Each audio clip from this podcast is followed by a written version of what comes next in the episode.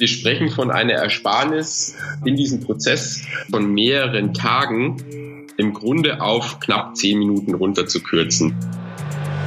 ITCS Pizza Time Podcast. Cheesy questions and juicy answers for the tech community. Hi und herzlich willkommen zurück zum ITCS Pizza Time Podcast aus Frankfurt. Für alle, die uns zum ersten Mal hören, für alle Neulinge, ich bin Leonie, Teil des Podcast-Teams. Heute könnt ihr euch auf ein Interview zum Thema Blockchain mit unserem Gast Florian Mayer von Mayborn Wolf freuen, mit coolen Case Studies zu Mobilität, Kommunikation und Prozessverkürzung.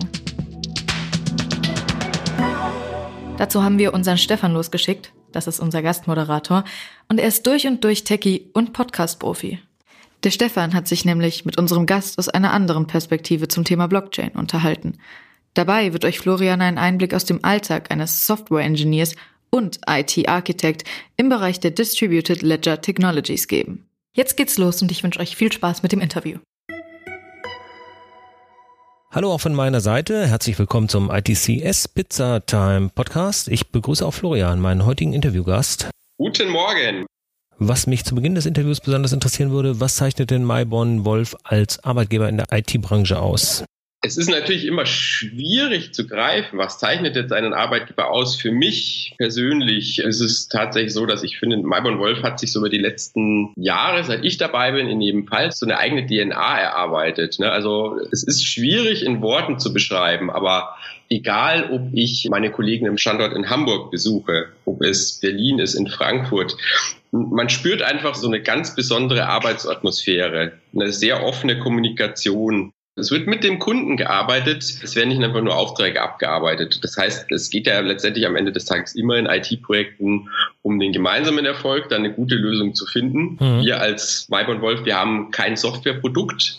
Das heißt, wir verkaufen keine, keine Lizenzen, Office-Software oder andere Dinge, wie es jetzt Microsoft und andere große Anbieter tun. Das heißt, wir müssen einen guten Job machen für unsere Kunden und den Kollegen den Arbeitsalltag schön gestalten. Ansonsten kriegen wir am nächsten Morgen, ja, kommen die Kollegen nicht mehr gerne ins Büro und äh, der Kunde beauftragt nicht mehr. Das heißt, wir haben da ein kontinuierliches Interesse, dass sich alle wohlfühlen und zufrieden sind und das merkt man. Also das ist, macht sich jeden Tag bemerkbar und es macht einfach das Arbeiten ja viel, viel spannender und es macht einen Riesenspaß. Jetzt ist das, was du persönlich machst, ja äh, nicht so einfach erklärt. Du verkaufst jetzt nicht einfach irgendeine Software. Stell dir vor, wir wollen uns auf einer Party kennenlernen und äh, ich habe überhaupt keine Ahnung von IT. Wie würdest du mir denn erklären, was du machst? Ja, das ist tatsächlich, äh, kommt natürlich auch öfters vor auf einer Party, wo es möglicherweise noch sehr laut ist und ich das sehr kurz beschreiben müsste, sage ich immer, ich baue letztendlich Software, die äh, für unsere Kunden, die äh, Software kann überall laufen. Das kann letztendlich ein Netflix sein, das den Film für dich streamt. Es kann eine Software sein, die in einem Auto läuft, zum Beispiel in einem BMW, die ja auch heutzutage alle vernetzt sind. Und ja, das, da entwickle ich natürlich ein Stück weit auch Software. Ich entwerfe die, die, die Software und gucke, dass die auch schön läuft, dass die eben nicht abstürzt und für Frustrationen äh, bei den Usern sorgt. Ich halte Vorträge, das heißt, ich vermittle auch sehr gerne Wissen. Ich entwickle Fortbildungsprogramme für Softwareentwickler. Also wir haben auch eine eigene Entwicklerschule, wo Softwareentwickler ausgebildet werden. Und ein hoher Anteil tatsächlich Forschung. Das gehört zu meinem Arbeitsalltag und das ist natürlich auch eine große Bereicherung, immer da an neuen Projekten ja auch frei forschen zu dürfen. Allerdings, ja, das schafft natürlich auch viel Freiraum im Job. Ähm, sag noch ein paar Worte zur Entwicklerschule, das klingt ganz interessant. Die Blockchain ist schon eine kleine Weile mittlerweile, sagen wir mal, im Mainstream angekommen in den großen Unternehmen. Nichtsdestotrotz gibt es natürlich eine große Not an Softwareentwicklern, gibt es schon im Allgemeinen in der IT, da gute Experten zu finden, die auch Zeit haben, Projekte auch umzusetzen für kleinere, mittlere und große Kunden. Das ist schon eine Herausforderung und im Bereich Blockchain DLT, in dem ich mich aktuell hauptsächlich befinde, natürlich noch umso mehr. Wir sprechen hier von einer Technologie, die es äh, zum Beispiel mit Bitcoin seit 2009 überhaupt erst gibt. So richtig bekannt geworden seit 2017. Das heißt, ich muss dann oftmals natürlich auch schmunzeln, wenn ich dann Stellenanzeige sehe, wo dann schon mal Blockchain-Know-how von fünf Jahren plus gefordert wird von den Entwicklern. Das ist einfach nicht realistisch. Das heißt, wir haben da eigenes Angebot mittlerweile in petto, wo wir die Kunden dann auch mit befähigen wollen, dass sie selber auch ihre eigenen Mitarbeiter in dem Bereich ausbilden.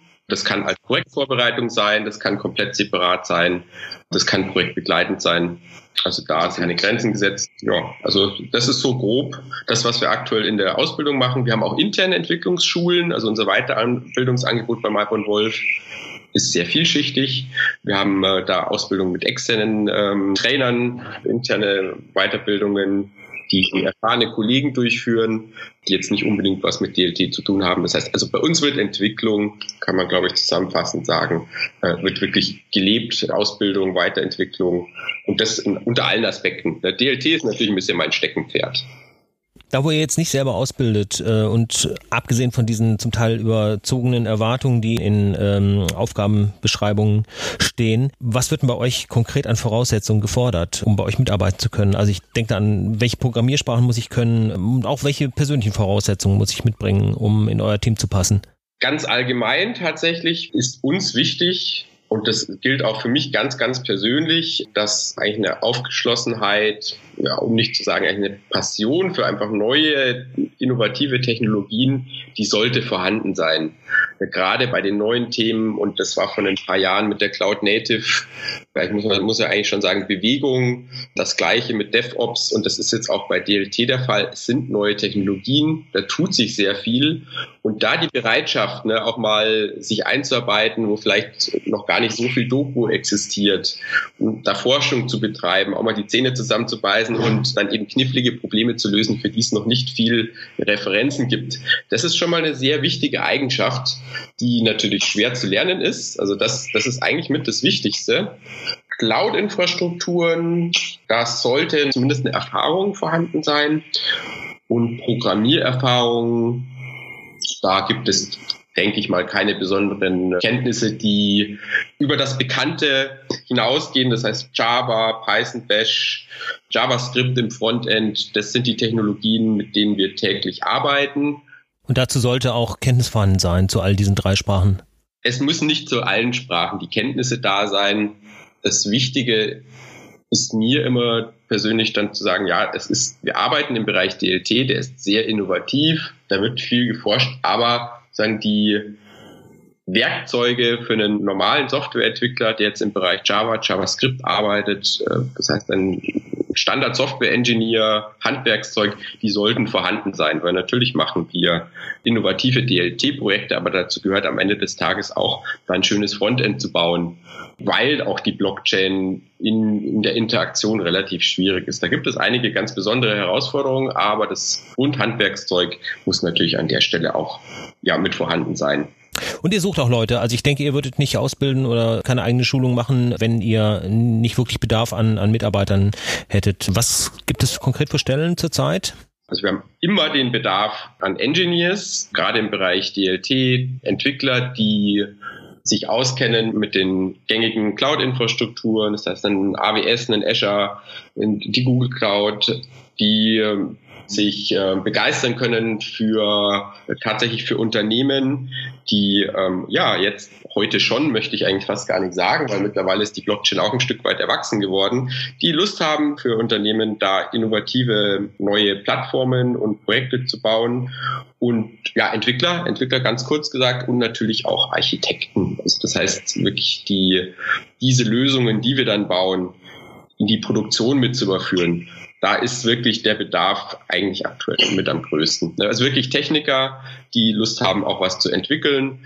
Berater haben wir tatsächlich jetzt im Team schon einige, aber ich würde sagen, im Zweifel lieber bewerben, weil tatsächlich auch der Bewerbungsprozess bei uns im Austausch stattfindet. Das heißt, es kommt mehr auf die Lust und die Motivation an, dass die Chemie passt und dann in der Regel kommen wir da eher zusammen und sagen, also so, solange eine, eine Lust vorhanden ist, da auch ein bisschen Zeit zu investieren und um sich entsprechend ähm, auszubilden bei den Bewerbern, ähm, sagen wir da eher, ja, was die Skills, was vorher vorhanden ist, ist eigentlich gar nicht so wichtig, sondern die Motivation ist hier das Ausschlaggebende. Jetzt ist der Begriff Blockchain ja schon öfter gefallen und ich gehe mal davon aus, wer sich bei euch bewirbt, der sollte in dem Thema so weit drin sein, dass er bis jetzt auch noch keine Fragen hat. Aber unser Podcast wird ja auch von anderen Hörern gehört und für viele ist Blockchain erstmal einfach nur der Begriff, der sich hinter Bitcoin verbirgt. Bitcoin hat jeder mal gehört, wie du schon sagst, spätestens seit 2017 ist das natürlich ein großes Thema und man hat irgendwie auch davon gehört, dass diese Technologie dahinter ist. Der eine oder andere hat vielleicht auch eine vage Vorstellung, aber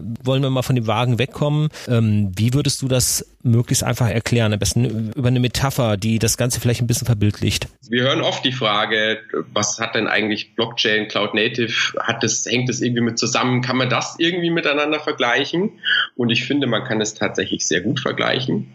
Wir haben ja die letzten Jahre eigentlich einen Paradigmenwechsel, die letzt, gerade die letzten zehn Jahre wieder erlebt, wo wir davon weggekommen sind, große Monolithen, die äh, irgendwo deployed sind als eine, eine Software, die gehegt und gepflegt wird, hin zu Microservices und containerbasierten Infrastrukturen. Und für die, die in der Cloud-Native-Welt zu Hause sind, ist es so diese Pets versus Kettle Metapher.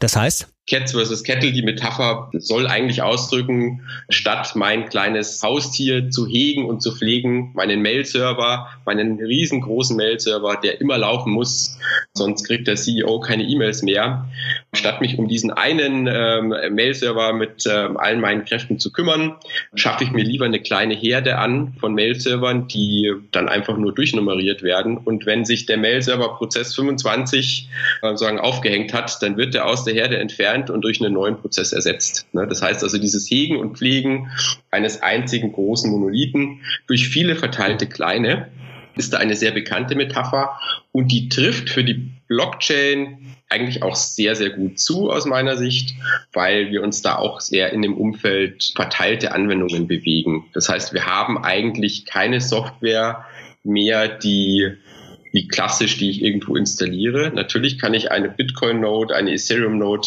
das heißt den Client sozusagen für dieses Netzwerk bei mir installieren. Aber gerade im Fall von Ethereum, wenn ich dort einen Code installiere, ist es so, dass der vom gesamten Netzwerk ausgeführt wird und zwar parallel und zeitgleich. Das heißt, eigentlich ist es vollkommen egal für die Anwendung, ob so eine einzelne Node gerade verfügbar ist oder nicht, da die Resilienz, also sozusagen die Ausfallsicherheit und äh, Zuverlässigkeit des Netzwerks dadurch zustande kommt, dass es einfach sehr viele Nodes gibt, die sich alle um die Aufgaben kümmern. Das bedeutet aber, dass alles, was in der Cloud lebt, auch als Cloud-Native-Anwendung designt werden sollte. Pragmatisch. Na, ich habe jetzt doch tatsächlich auch schon einige Projekte ähm, erlebt mit verschiedenen Arbeitgebern aus Kunden- und Arbeitgeberseite und auch als Dienstleister jetzt bei Malborn Wolf.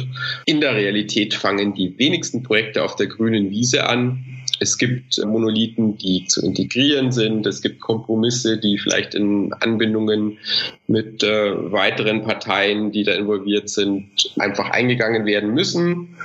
Ich denke, es ist wichtig, dass man an der Stelle einfach im Projektalltag auch mit dem Kunden spricht, um die bestmögliche Lösung herauszufinden.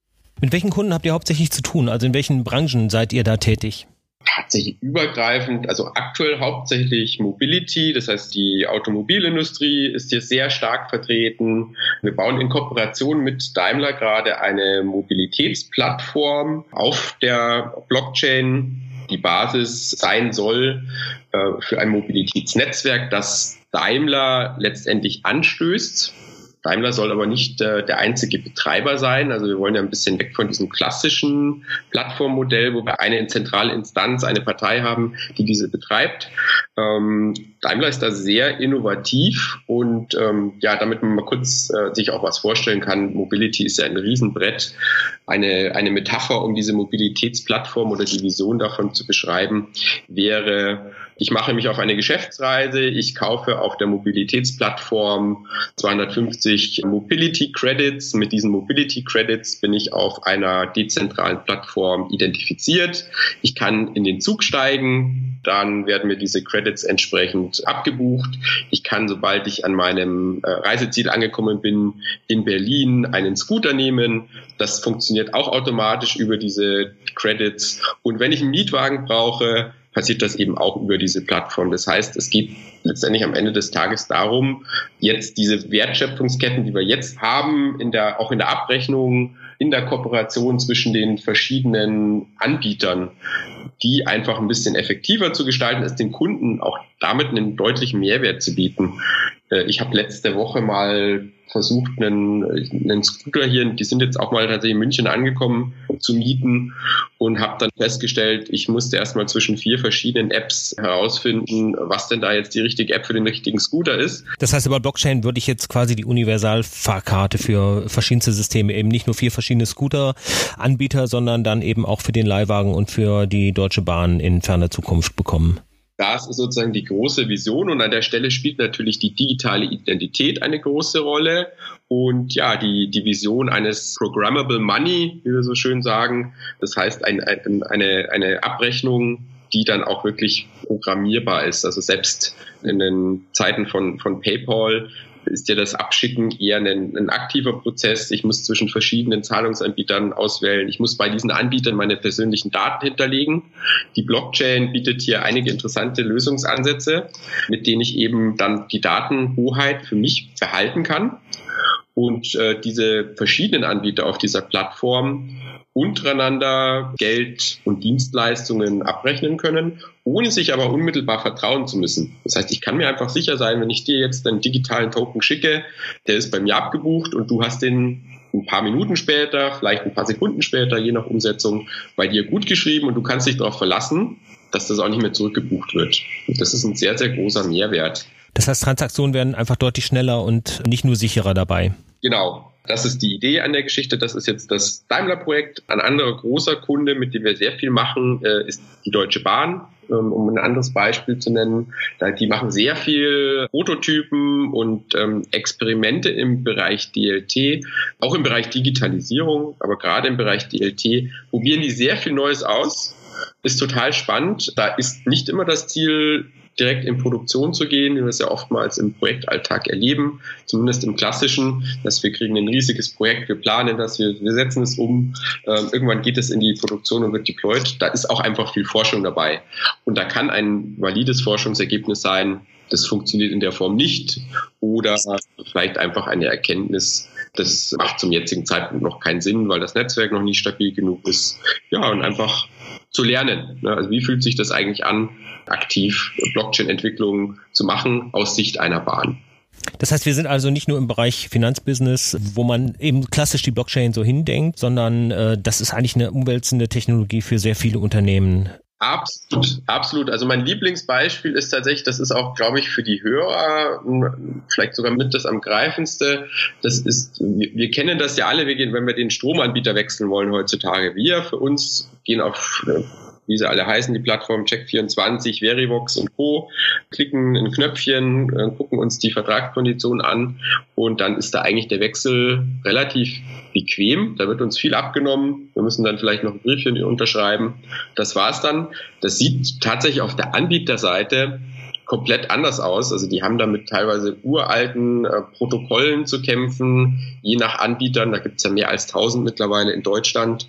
Da werden Papierchen hin und her geschickt. Gleichzeitig gibt es komplizierte gesetzliche Regelungen, die da zu erfüllen sind. Und da haben wir einen Prototypen gebaut, dass ähm, sozusagen dieser Anbieterwechsel auch für die Anbieter vollautomatisiert wird. Das heißt, wir sprechen von einer Ersparnis in diesem Prozess von mehreren Tagen, im Grunde auf knapp zehn Minuten runterzukürzen. Und das in einem Szenario, wo die Daten im Grunde automatisch und vertrauenslos von einem Anbieter zum anderen weitergegeben werden können. Das heißt, der Kunde kriegt davon überhaupt nichts mit, aber die Anbieter können sich sozusagen über ein einfaches Interface, das haben wir in dem Fall jetzt als webbasierten Prototypen mit umgesetzt, die Kunden sozusagen hin und her schieben, die Daten sind dabei auch noch voll verschlüsselt. Das ist ja auch immer ein wichtiges Thema auf der Blockchain, ist mal erstmal alles transparent. Das heißt auch Daten, Datenschutz, Datensicherheit ist sehr, sehr wichtig. Ja, und konnten diesen Prozess eben massiv schneller gestalten und das ist natürlich die Zeit, zeitliche Ersparnis und diese, die Prozessvereinfachung für die Anbieter, das ist natürlich bares Geld. Die können die Kunden leichter onboarden.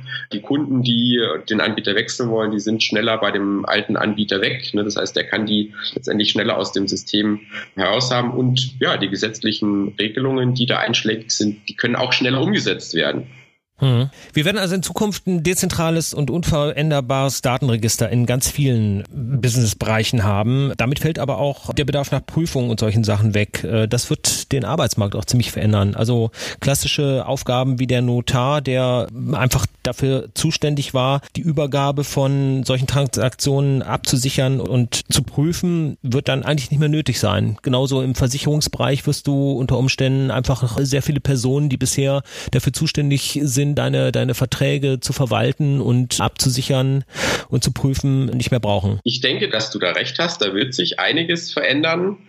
Ich gehe nicht davon aus, dass diese Berufsfelder komplett obsolet werden. Sie werden sich verändern. Auch ein Notar kann das als Dienstleistung mit anbieten. Es wird auch in Zukunft, nehme ich jetzt einfach mal an, ich glaube ich, den Notare geben, die sozusagen staatlich bestellt sind, die dann vielleicht einen Stempel im Namen der Bundesregierung digital vergeben können. Und auch gerade die Versicherer sind eigentlich in, aus meiner Sicht und aus der Projekterfahrung eher von den, von den Vorteilen mittlerweile angetan. Natürlich kann man das nicht pauschal sagen, aber in uns, also um ein, um ein konkretes Beispiel zu nennen, wir haben einen Proof of Concept mit einem äh, Versicherungsunternehmen gemacht, wo es darum ging, Versicherungspolicen auf der Blockchain mit umzusetzen. Und denen war eigentlich die effektivere Umsetzung, also diese Programmierbarkeit zum Beispiel einer, einer SLA, sprich eine Fabrik, ein Roboter geht kaputt, dieser Roboter ist versichert und dann diese Erstattung vorzunehmen. Diesen Prozess den kann ich mit der Blockchain im Prinzip von 0 auf 100 in der gesamten Breite digitalisieren. Das heißt, ich kann proaktiv aus Versicherungssicht in den Roboter reingucken, kann schauen, hat der alle Wartungen erhalten, hat der alle Updates erhalten, sind alle Vereinbarungen eingehalten, mit der dieser Roboter weiterhin in der Versicherungspolicen berücksichtigt werden kann. Und wenn der dann tatsächlich ausfällt, kann natürlich auch diese Fabrik direkt einen Trigger zum Beispiel an die Versicherung schicken über die Blockchain und die Versicherung kann eine automatische Erstattung veranlassen. Das heißt, da muss eben nicht mehr ein Sachverständiger der Versicherung vor Ort gehen, muss sich das erstmal angucken, sondern wir haben hier die Möglichkeit, den gesamten Prozess effizienter zu gestalten. Und am Ende des Tages ist es natürlich auch wieder ein Digitalisierungsprojekt mit einer hohen möglichen Effizienzsteigerung. Wann bist du zum ersten Mal mit Blockchain in Büro gekommen? Oh, das ist schon eine ganze Weile her. Ich bin in dem Umfeld schon seit knapp 2013 unterwegs. Meine Geschichte, gerade der berufliche Werdegang, hat sich eigentlich schon immer um den Bereich Open Source gedreht. Das heißt, ich habe an Linux-Distributionen entwickelt, habe hier sehr viele Open Source-Projekte äh, mit vorangetrieben, diese auch äh, in Behörden mit ausgerollt, zum Beispiel als Entwicklungsleiter damals für das Linux-Projekt der Stadt München, habe da das Entwicklungsteam geleitet und ich habe damals dann in 2013 bei einem Open Source Treffen, bei einem lokalen, etwas gehört über Bitcoin als Open Source Money. So hieß, glaube ich, der Vortrag. Womit wir wieder beim Bitcoin sind, ja. Hm. Und ich fand das total spannend, hatte damals nicht die geringste Ahnung von Ökonomie und wie Geld eigentlich überhaupt funktioniert, also schon wie diese Scheinchen funktionieren, diese spannenden. Und noch weniger konnte ich mir vorstellen, wie das denn funktionieren kann, dass es ein Stück Software gibt, die dann auf einmal ermöglichen soll, dass wir uns übers Internet ohne uns zu kennen, uns zu vertrauen, Geld hin und her schicken können. Und das fand ich tatsächlich damals so spannend, dass ich seitdem dran geblieben bin. Also verstärkt initial ganz klar der Fokus auf Bitcoin. Das ist auch nach wie vor immer noch mein, mein Steckenpferd. Das Projekt, die Technologie, der ich das größte Potenzial vorhersage ähm, als äh, ja, dezentraler Settlement Layer, sozusagen als dezentrales Logbuch. Ja, und seitdem bin ich da dran geblieben. Mal, mal, mal ein bisschen weniger, mal ein bisschen mehr. Und ja, seit knapp drei Jahren jetzt tatsächlich das Hobby zum Beruf gemacht, kann man sagen. Das heißt, du bestimmst heute die Blockchain-Welt ein kleines Stück mit. Genau. Von dem persönlichen Rückblick, äh, jetzt nochmal der ganz große Sprung in die Zukunft. Ähm, mhm. Wir müssen jetzt nicht unbedingt in 50 Jahren schauen. Ich glaube, dass sich hier äh, einiges so beschleunigen wird, dass wir auch in einen kürzeren Zeitraum denken können. Aber es gibt ja Experten, die sagen, in äh, absehbarer Zeit werden alle Vermögenswerte der Welt in, in irgendeiner Form in Blockchain abgebildet sein, weil es einfach so eine revolutionäre Technik ist, wie im Grunde die Einführung der doppelten Buchführung vor 500 Jahren, die einfach alles umwälzt und irgendwann total selbstverständlich wird. Wie siehst du das? Natürlich kommt es ein Stück weit auch an, welches, äh, über welches Projekt wir sprechen. Auf der anderen Seite 50 Jahre in die Zukunft oder selbst 10 Jahre in die Zukunft. Äh, wer weiß, welche Projekte dort noch existieren. Jetzt ist Bitcoin gerade erst mal 10 Jahre alt geworden. Ähm, ich denke, dass wir ähm, da einen, einen Paradigmenwechsel sehen werden, wie Anwendungen entwickelt werden und wie sie auch deployed werden, so ähnlich wie wir das auch im Cloud-Native-Umfeld gesehen haben. Sprich, wir kommen ein bisschen weg von dieser, meine Anwendung, die läuft bei mir in meinem Rechenzentrum hin zu einem dezentralen Netzwerk an Computern, die Berechnungen durchführen, die Transaktionen durchführen, die im Prinzip überlaufen, die verteilt sind und für die ich ein paar Cent Transaktionsgebühren bezahle. Jeder kann diese Applikationen betreiben und äh, ja, wir werden ein Stück weit sozusagen diesen den, den World Computer, wie es Ethereum nennt, sehen und ja, wegkommen von diesem klassischen, ich deploye eine Anwendung an eine Stelle. Die Anwendungen werden einfach verteilt laufen ähm, weltweit und ja, damit sind natürlich ganz besondere Herausforderungen wieder verbunden. Wie aktualisiere ich solche Anwendungen? Ähm, da gibt es teilweise noch keine guten Lösungen und ich bin gespannt. Die 50 werde ich wahrscheinlich nicht mehr ganz miterleben. Toi, toi, toi, vielleicht ja doch, aber zumindest in zehn Jahren, denke ich, wird sich dort schon einiges geändert haben. Und persönlich denke ich, dass äh, Bitcoin gerade in diesem Settlement Layer sozusagen als Geldtransferprotokoll weltweit sich durchsetzen wird. Ich erlebe das immer wieder, dass im Gegensatz zu Diskussionen über andere Technologien in diesem Bereich wirklich Aussagen im, im zeitlichen Rahmen immer sehr vage sind. Und ich glaube, das ist auch berechtigt, weil wir haben es selbst erlebt. Du hast es gerade gesagt, äh, der Bitcoin ist, ist kaum zehn Jahre alt. Wir haben hier teilweise eine solche Beschleunigung, dass es einfach überhaupt nicht realistisch ist, da länger als fünf Jahre in die Zukunft zu planen. Du kennst dich jetzt sehr gut damit aus. Ich bin jetzt auch so ein bisschen in der Technologie drin, aber viele Menschen, die im Alltag gerade bei immer mehr Anwendungen von dieser Technologie betroffen sein werden, wird auch das Misstrauen wachsen. Glaubst du, dass das Verständnis von Blockchain und den damit verbundenen Technologien, auch diese ganze Cloud-Technologie, sich hier in der Öffentlichkeit äh, stärker verbreiten wird oder wird es andere Ebenen geben, sodass die Mehrheit der Menschen im Alltag damit umgehen kann und sich sicher fühlt, ohne genau zu verstehen, was da passiert? Das mhm. ist eine sehr vielschichtige, spannende Frage. Ich möchte sie gerne so beantworten. Ich denke, dass der durchschnittliche User von diesen dezentralen Blockchain-Netzwerken, sofern sie denn wirklich dezentral sind, weil dort auch gibt es natürlich auch große Unterschiede, ähm, sich wahrscheinlich der Nutzung nicht bewusst sein wird. Gerade wenn wir dann über die breitflächige äh, Nutzung sprechen, man darf nicht vergessen, die Blockchain ist im Grunde nur eine sehr, sehr ineffektive dezentrale Datenbank. Das heißt, dort Daten abzulegen ist sehr aufwendig und ist teilweise auch sehr teuer. Also je nachdem, wie der Bedarf an Transaktionen gerade ist. Also es gibt dort einen Markt. Das heißt, wenn da ein großer Bedarf gerade ist, dann zahle ich auch entsprechend mehr als Nutzer.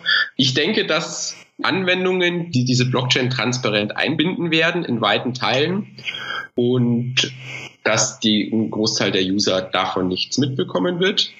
Ich hoffe, dass, äh, und ich, ich sehe das auch die letzten Jahre, dass wir sehr viel an tatsächlicher Integration mittlerweile sehen. Das war teilweise in 2016, 2017 gab es hier sehr, sehr viele Fantasieprojekte, die zu Recht auch so ein bisschen für den schlechten Ruf gerade von Ethereum und den vielseits beschimpften äh, und bekannten ICOs gesorgt haben. Das heißt, wir haben ein Stück weit natürlich auch die Leute ein bisschen verschreckt und verbrannt in der Industrie, dadurch, dass hier sehr viele Fantasien Fantasieprojekte einfach im Nichts wieder verpufft sind. Das heißt, auch da hatten wir ein Stück weit eine Blase.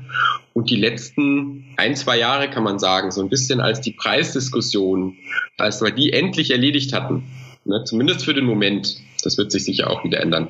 Sehe ich persönlich jetzt und das auch in den Kundenprojekten sehr viel, was tatsächlich gebaut wird. Und ich glaube, das ist das, worauf es ankommt, tatsächlich sinnvolle Use Cases zu finden. Sehr viel ist ja doch noch Forschung, aber tatsächlich jetzt auch mal was zu bauen, umzusetzen. Sowas wie diesen Energiedienstleisterwechsel, sowas wie diese Mobilitätsplattform, die wir in unserem täglichen Leben dann auch mit einsetzen. Möglicherweise ist da an der Oberfläche von Bitcoin gar nicht zu sehen integriert sich an irgendeiner Stelle. Es ist ja an der Stelle das mit Sicherheit noch ganz, ganz viele offene Fragen. Und ich glaube, das Potenzial ist da. Ich, die Industrie hat das mittlerweile auch erkannt Und ja, deswegen freue ich mich darauf, in den nächsten Jahren jetzt tatsächlich auch Sachen zu bauen, die sagen, den Prototypen, den MVP-Status dann auch jetzt mal verlassen. Okay. Soweit der Ausflug in die weite Welt der Blockchain und die Cloud-Native-Lösungen, die damit verbunden sind. Darüber hat uns informiert Florian Mayer. Genau. Florian, vielen Dank. Danke dir auch. Dann wünsche ich einen schönen Tag. Vielen Dank an Stefan und Florian für die tollen Infos zum Thema Blockchain. Falls ihr jetzt noch ein paar Infos wollt, nehme ich euch das Googlen ab und gebe euch ein paar Fakten. Und zwar hat Maibaum Wolf mit 31 Prozent einen wirklich überdurchschnittlichen Frauenanteil, besonders in der IT-Branche. Maiborn Wolf ist trotz seiner rund 500 Mitarbeiter ein Unternehmen mit Startup-Feeling. Für die Mitarbeiter aus 30 Nationalitäten bieten sich sehr viele Weiterbildungsmöglichkeiten und dies an sechs Standorten Augsburg, Berlin, Frankfurt, Hamburg, München und Tunis. Zum zehnten Mal in Folge wurde Maiborn Wolf als einer der besten Arbeitgeber Deutschlands mit dem Great Place to Work Award ausgezeichnet. Das IT-Beratungs- und Software-Engineering-Unternehmen sagt von sich selbst, dass es sich um anspruchsvolle IT-Projekte kümmert. Volker Mayborn meint, jedes IT-Projekt kann erfolgreich sein, wenn das richtige Team mit den richtigen Methoden und mit der richtigen Einstellung daran arbeitet. Das war's erstmal. Ich hoffe, es hat euch gut gefallen. Nächste Woche Sonntag kommen weitere Folgen des ITCS Pizzatime Podcast raus. Also ich hoffe, ihr seid da auch wieder mit dabei. Falls ihr Themen oder Firmen habt, die ihr gerne bei uns im Podcast sehen bzw. hören wollt, dann schreibt uns gerne auf Instagram oder Twitter eine DM oder auch sonst findet ihr uns auf Facebook, LinkedIn, Zing, eigentlich überall. Wenn ihr uns erreichen wollt, dann könnt ihr es auf jeden Fall. Abonniert uns auf eurer Lieblingsplattform und gebt uns doch vielleicht eine kleine Bewertung bei Apple Podcasts. Es würde uns auf jeden Fall sehr freuen und für jedes Feedback sind wir wirklich sehr dankbar, denn dieser Podcast ist von uns für euch. Wir hören uns dann hoffentlich beim nächsten Mal. Bis dahin. Ciao. ITCS, Pizza Time Podcast.